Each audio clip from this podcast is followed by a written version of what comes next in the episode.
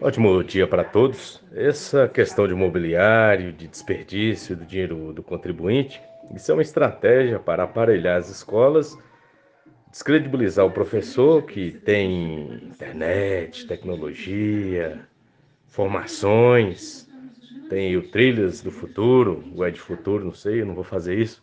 E aí, é, depois desse investimento monstruoso, o IDEB não funciona, os alunos não aprendem, o professor é, não ensina, e aí a sociedade não enxerga isso, a sociedade quer nota e vai fazer o processo de terceirização, municipalização, privatização do ensino, porque os educadores são incompetentes e o Estado está gastando.